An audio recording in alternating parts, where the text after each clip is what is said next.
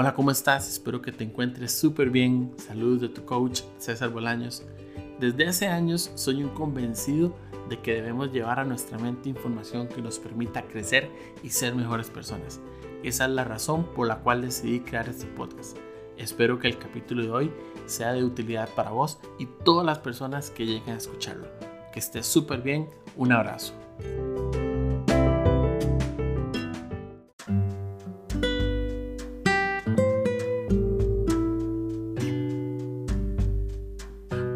Cada vez que le hago caso al miedo, pierdo. Hace unas semanas estaba reunido con mi mastermind y uno de los participantes había leído esta frase. Nos la compartía y estuvimos desarrollando al respecto, pero yo la quise anotar porque quería profundizar un poco más. He estado dándole vueltas, procesándola.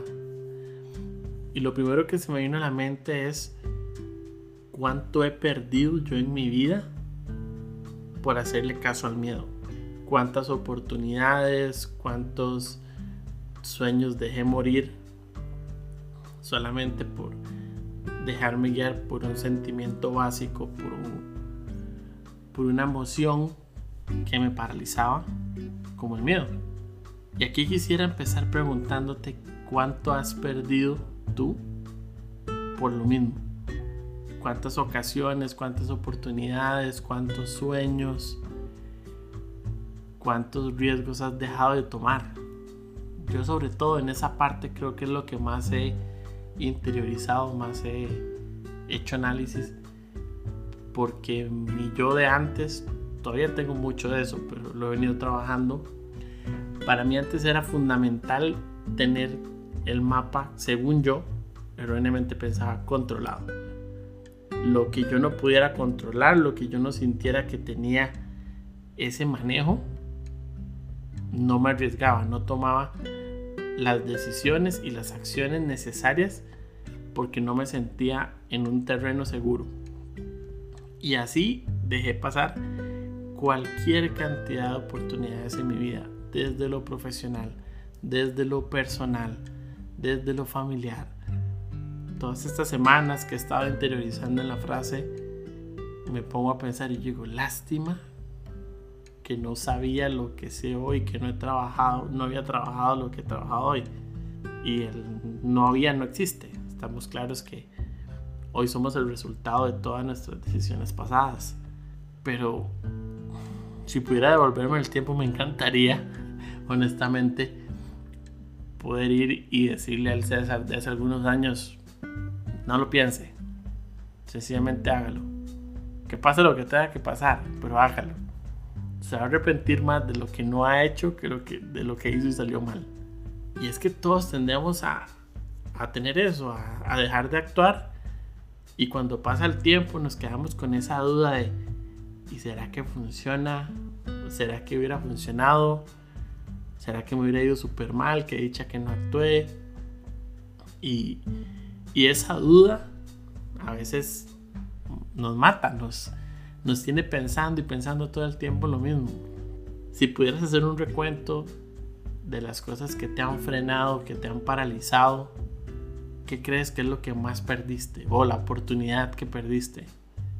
Yo recuerdo, por ejemplo, en, en temas de aventura, nunca he sido muy aventurero y las alturas particularmente nunca han sido muy fuerte. Entonces perdí muchas oportunidades de haberme divertido, de haber experimentado cosas, adrenalina mucho más alto de lo que he vivido por miedo a la altura, porque me paralizaba. Y no fue hasta que estuve en una piedra en el Gran Cañón, casi cayéndome, que entendí que el, miedo a la altura no me tenía por qué frenar.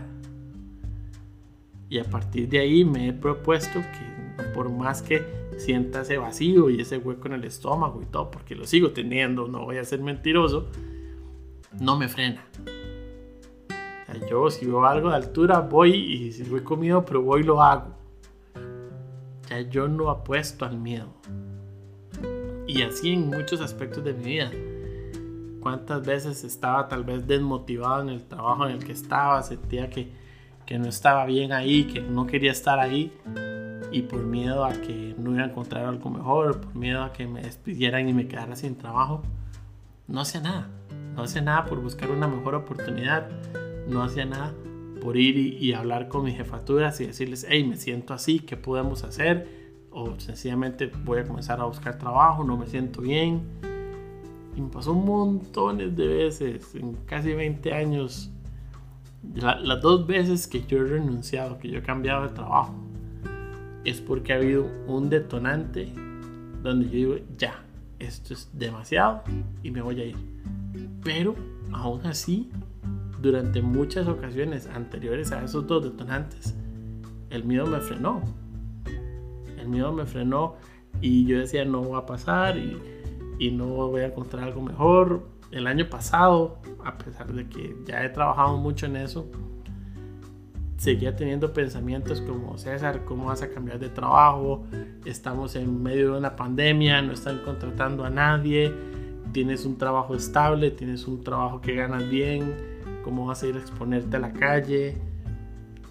Todos esos pensamientos me frenaron durante bastante tiempo, hasta que ya un día lo, lo conversé con mi coach y lo trabajamos y en cuestión de dos meses salió la posición fue impresionante cómo en el momento en que cambié el mindset, en que dejé de tener miedo y dije, a pesar de, a pesar de que estamos en pandemia, a pesar de que tengo un trabajo estable, a pesar de lo que sea, no me siento bien donde estoy, quiero hacer un cambio.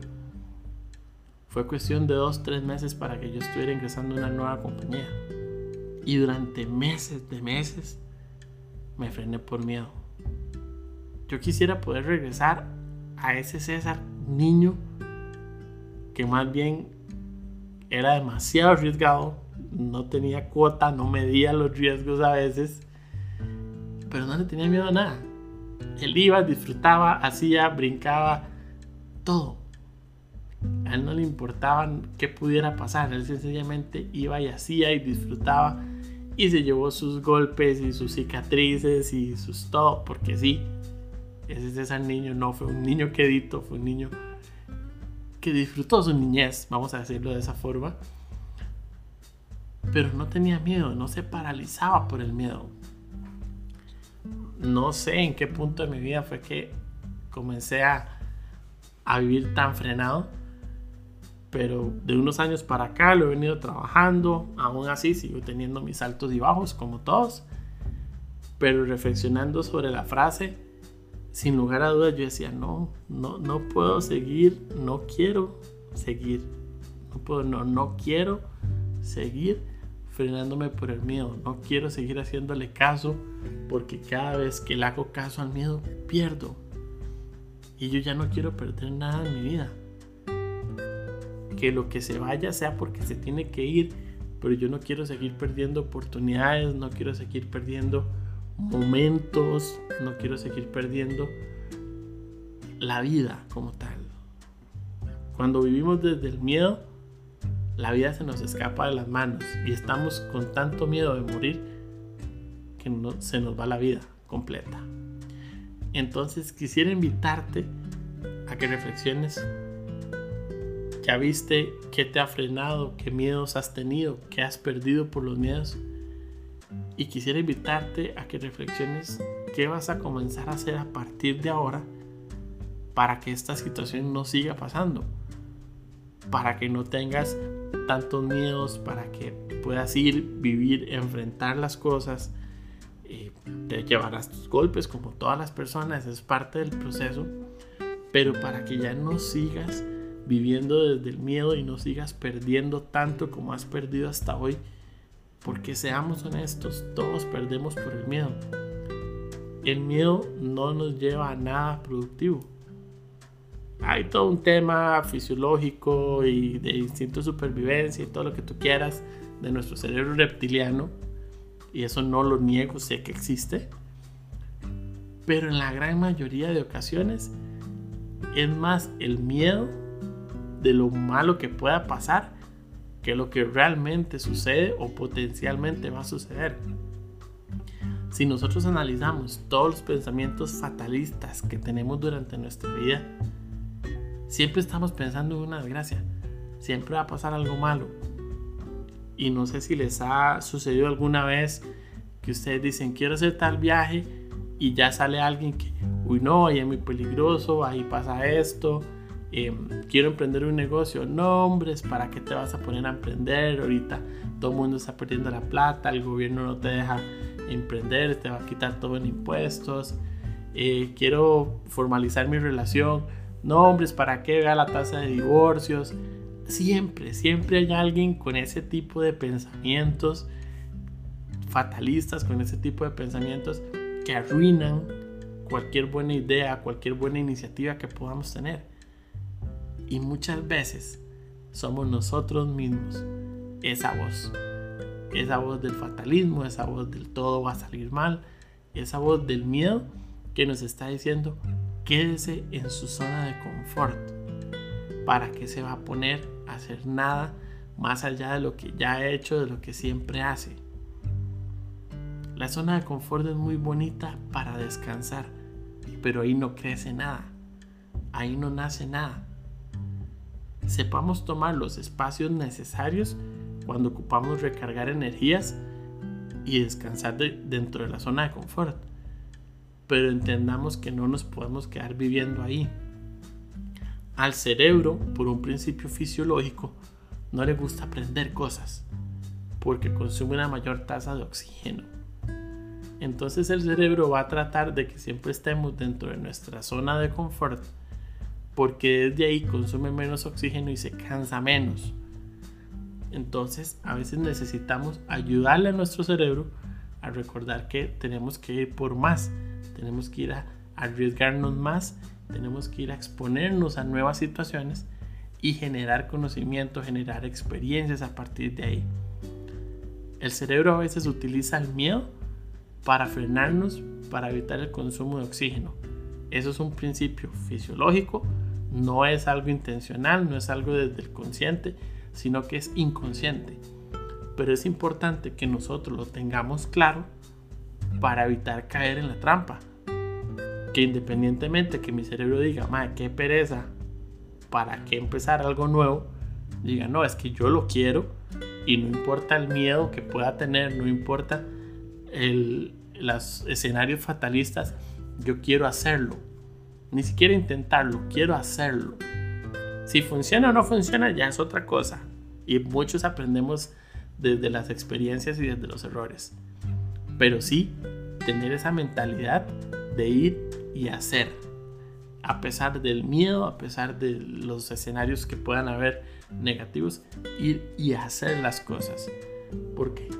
porque yo no quiero seguir perdiendo, porque cada vez que yo le hago caso al miedo, salgo perdiendo y ya yo me cansé de estar perdiendo en mi vida.